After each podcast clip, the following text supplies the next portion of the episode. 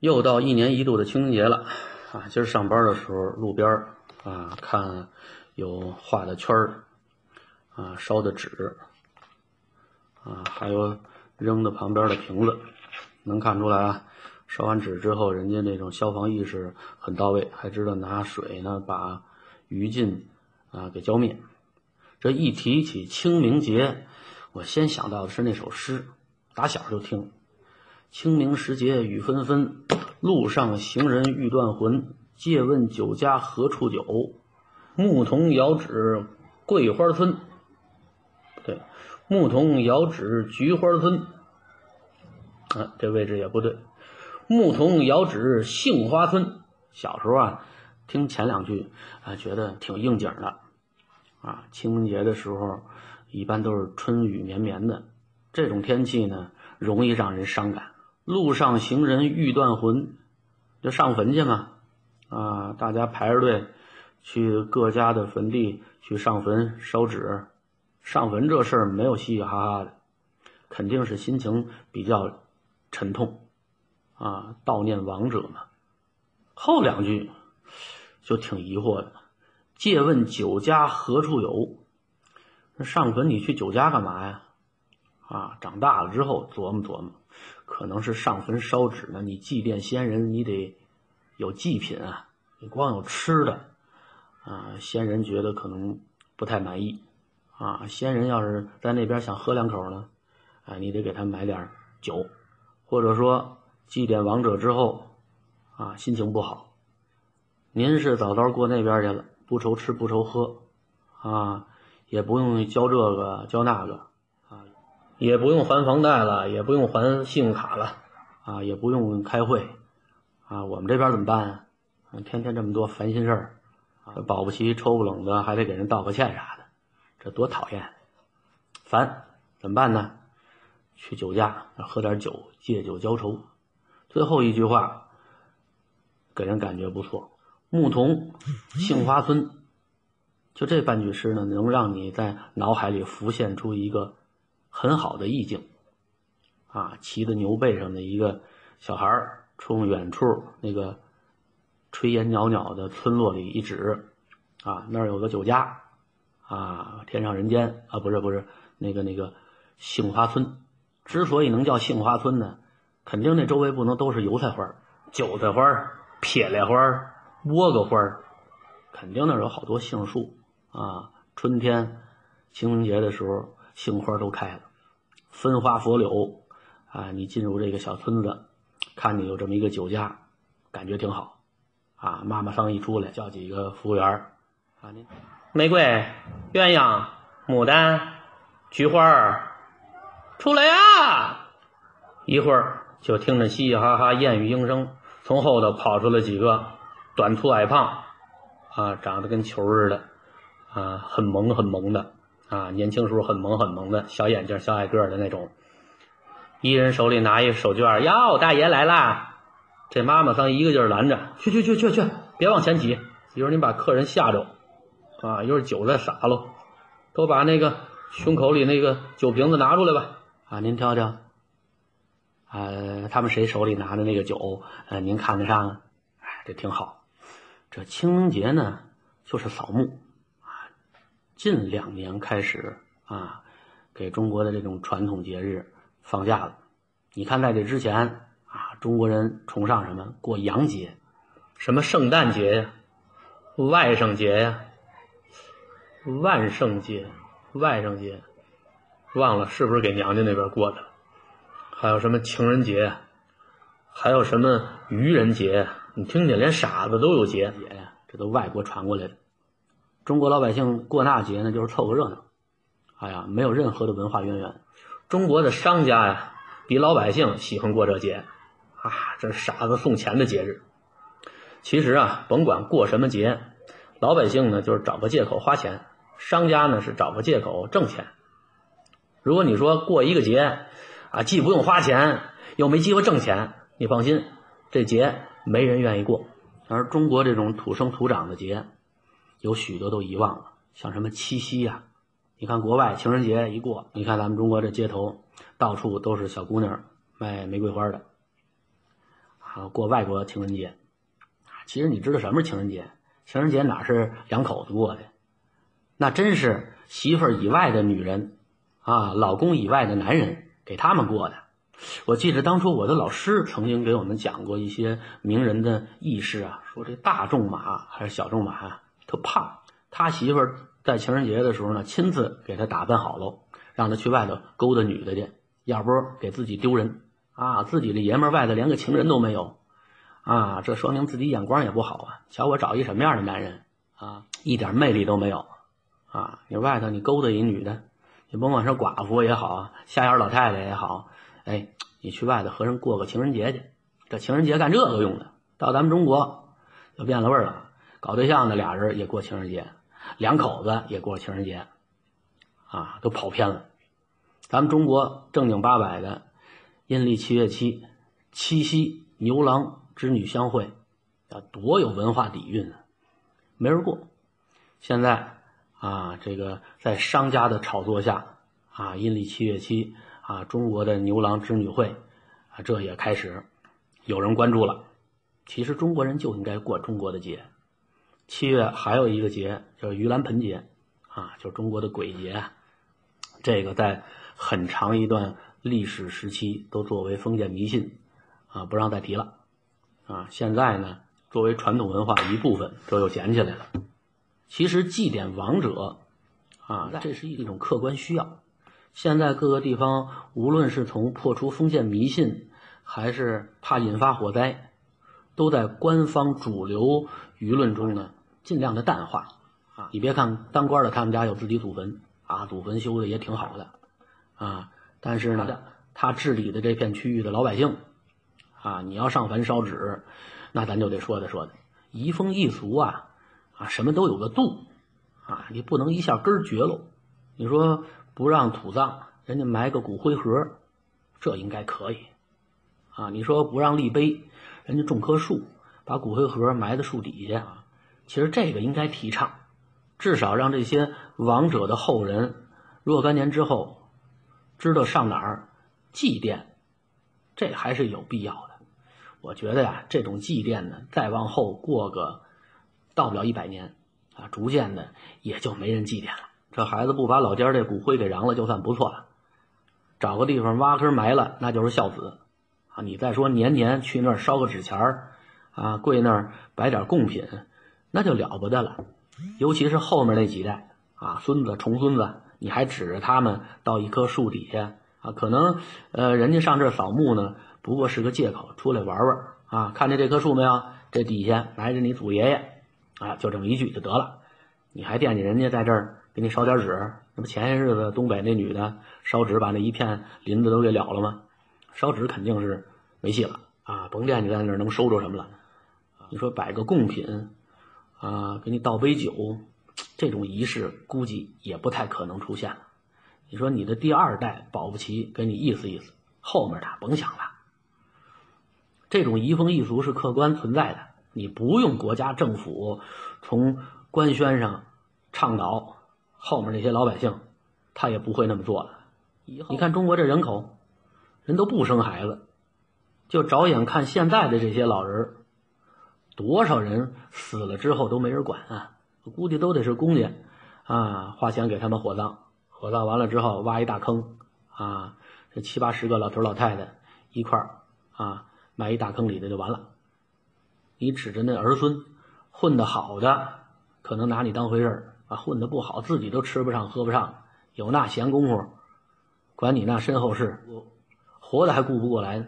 觉得以后扫墓啊、上坟啊这种祭祀活动，会逐渐成为一小部分人特有的习俗。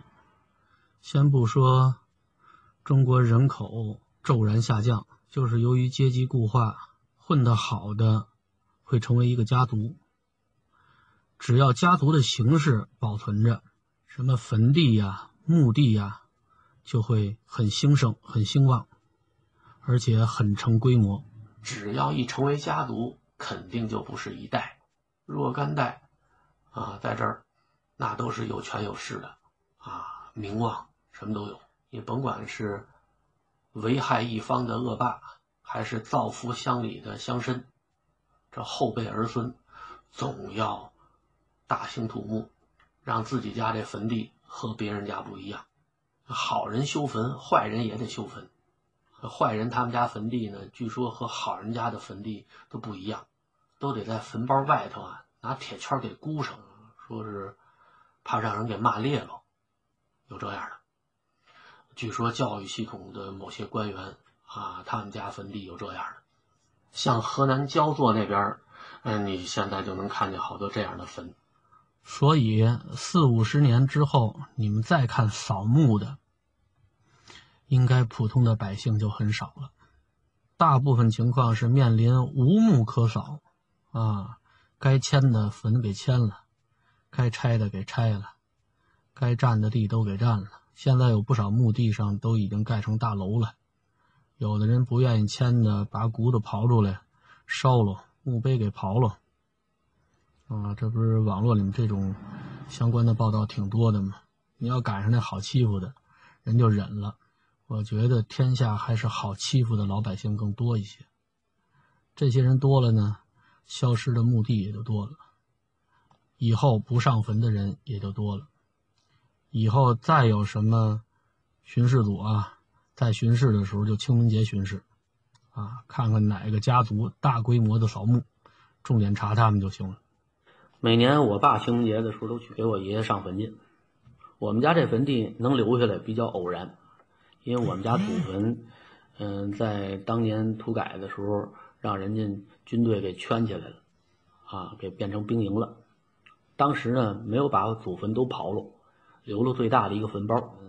因为我爷爷去世的时候，向人家军队提申请，啊，说我们那个坟地在那儿呢，啊，我们家老爷子这骨灰想埋在那儿。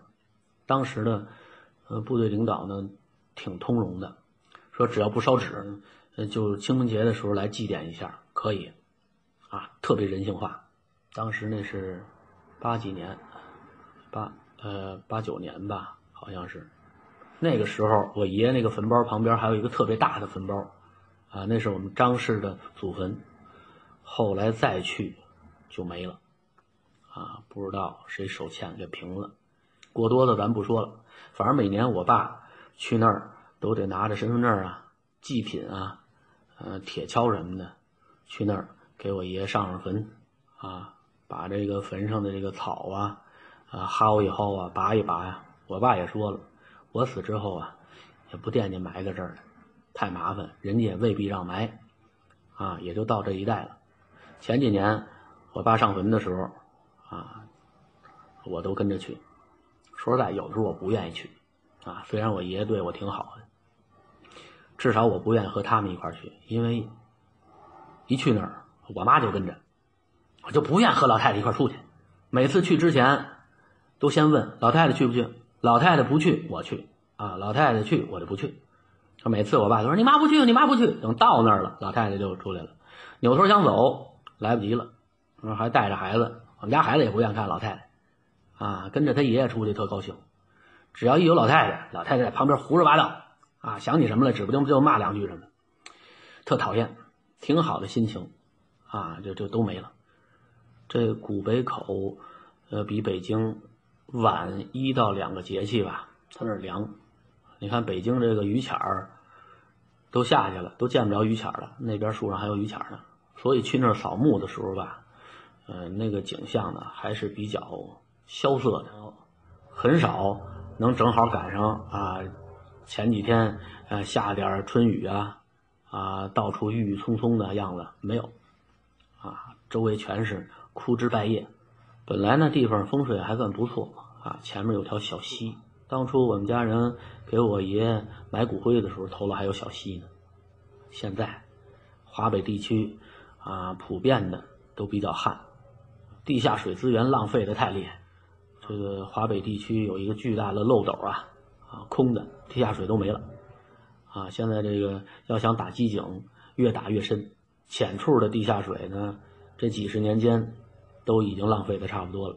你看现在古北口已经见不着种水稻的，我小时候去那儿还能看见种水稻，为什么呀？太费水了。那这疫情一来，这个扫墓呢也去不成了，啊，那军队管的更严了，啊，估计我爸自己进去还行，老人，啊，我爸又不抽烟，身上没有火种，我们又不在那儿烧纸，就是给擦擦墓碑，啊，所以人家军队一般都是有个小战士跟着，没事还能给帮个忙。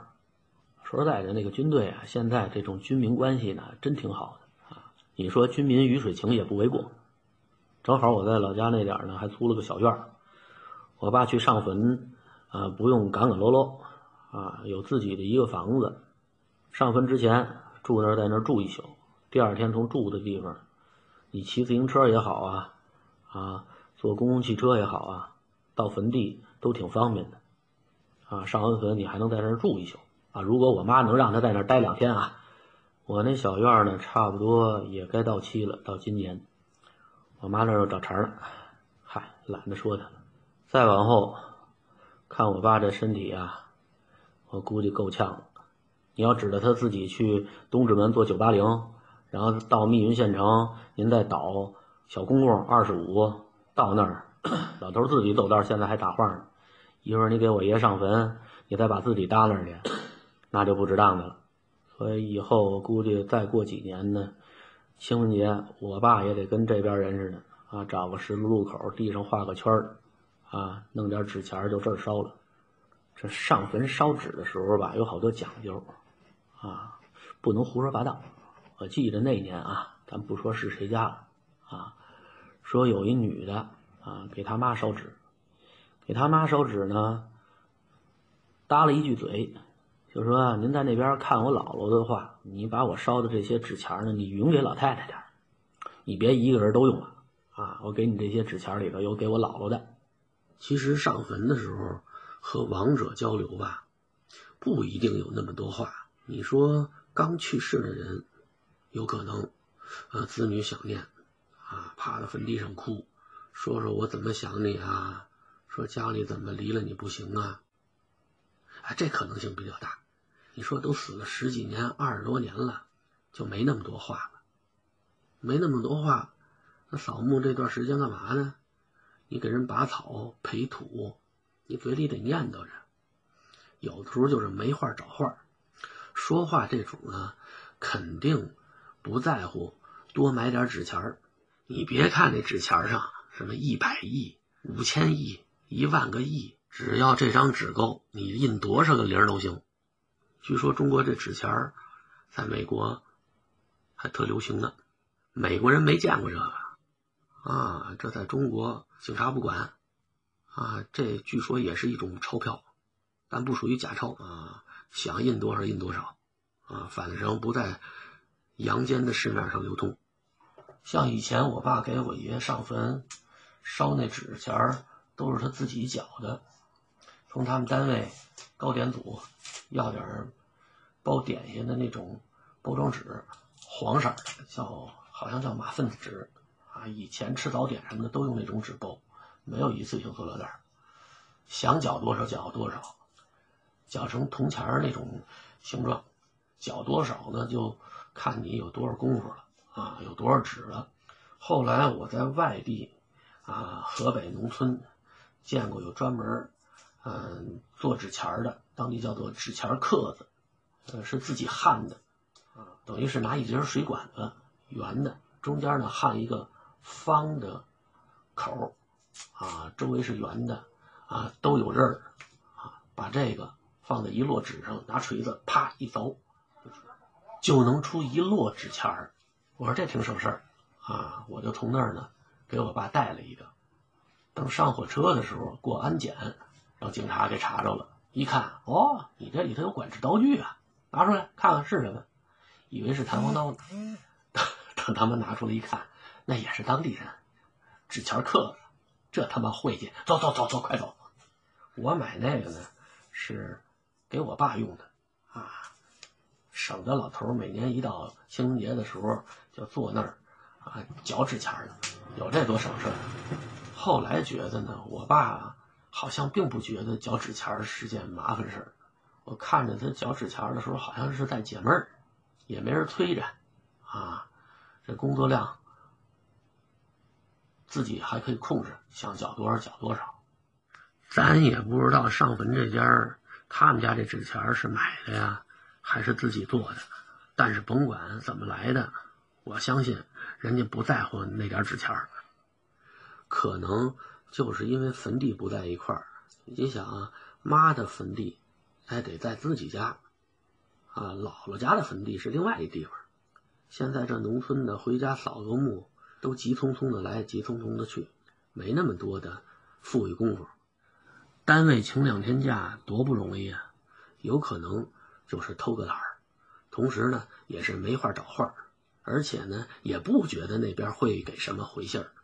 咱们中国破除封建迷信破除了几十年了，啊，这些神啊鬼啊这种观念啊，在人脑子里已经淡化了很多了。更多的是一个仪式，啊，他不拿这当回事儿，就因为多说了一句话啊，让他妈给他姥姥带点纸钱儿钱儿，这就惹祸了。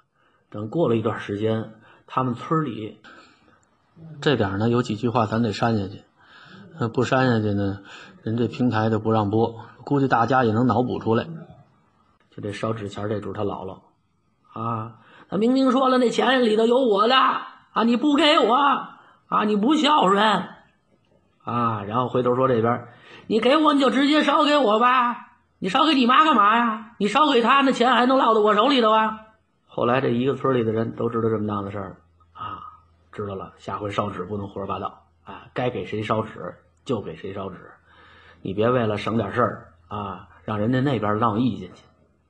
还有好多关于上坟的规矩吧，都是看。港台的那些鬼片学的，咱也不知道那是真的是假的啊。说这个烧纸钱儿啊，烧到一半啊，来一阵风啊，把这烧完的灰儿给卷走了。说这是鬼把钱收走了啊。还有说这个你烧着纸的时候，你猛然间拿水一浇，这鬼就急了。你到底是给我是不给我？这鬼一生气，那指不定找你什么麻烦。这都是林正英演的那些鬼片里面提到过的，甭管真的假的，啊，真有上坟烧纸的时候呢，这些规矩呢就惦记着呢。这一般清明节过了之后啊，呃，陆陆续续的，呃，到周末啊，许多人就喜欢去远近郊的一些地方旅游去，啊，北京周边的这些旅游景点都该到旺季了。咱不是说旅游景点啊，咱就说开车这一路上。有时候你路过一些庄稼地的时候啊，你就能看见那庄稼地林子里头花花绿绿的。开始不知道是怎么回事有的时候这车停在路边啊，说等后面的人啊，经常有那种情况啊。当然这不对了啊，在高速路两边是不能停车的。我这一说都得几年前了呀，十几年前，这刚一进到啊京承高速路的那个收费站那口之后就有好多车停在路边等人，啊，大家在这集合，然后然后组成一个车队，一起向终点站去。啊，有去古北口的，有去承德的，还有去怀柔的，不一样。有时候你等的时间长了，警察就该来了啊，要不扣你分赶快走啊！这些人稀里糊涂就上去了。当然也有停路边是是是冲着没有人的方向，方便方便的也有。这有时候你就能看见那隔离带、隔离网外头。都是庄稼地，庄稼地里头远处啊，花花绿绿的，拿望远镜一看，一个一个的坟包，啊，坟包上的花圈，啊，花束，一般都是绢花、纸花居多，挺鲜艳的，啊，最不济的也是一摞纸，上头压块石头压在上面，啊，这说明什么呀？说明今年清明节的时候有人扫过墓，啊，说明这家还有后代儿孙去咱听。过去咱们常听说一个孤魂野鬼，这个孤坟啊，说这个坟地呀，啊都荒草遍地了，啊上都是草，你不仔细看的话，你都看不出来这坟包。这就说明什么呀？这后人呢，好久都不来了，甚至这家就没有后人了。啊，过去骂人最狠的就是绝户，啊，你甭管说这老头还是老太太，你老绝户，这是骂人最狠的了。说你没有后人。你死了之后没人给你烧纸，啊，过去的人信命，他真信这个。你看现在这帮孩子有几个信的？啊，甭说他们不信，连我都懒得信，啊，没人烧纸，没人烧纸了，嗯，你给烧点纸，保不齐再惹个什么祸出来。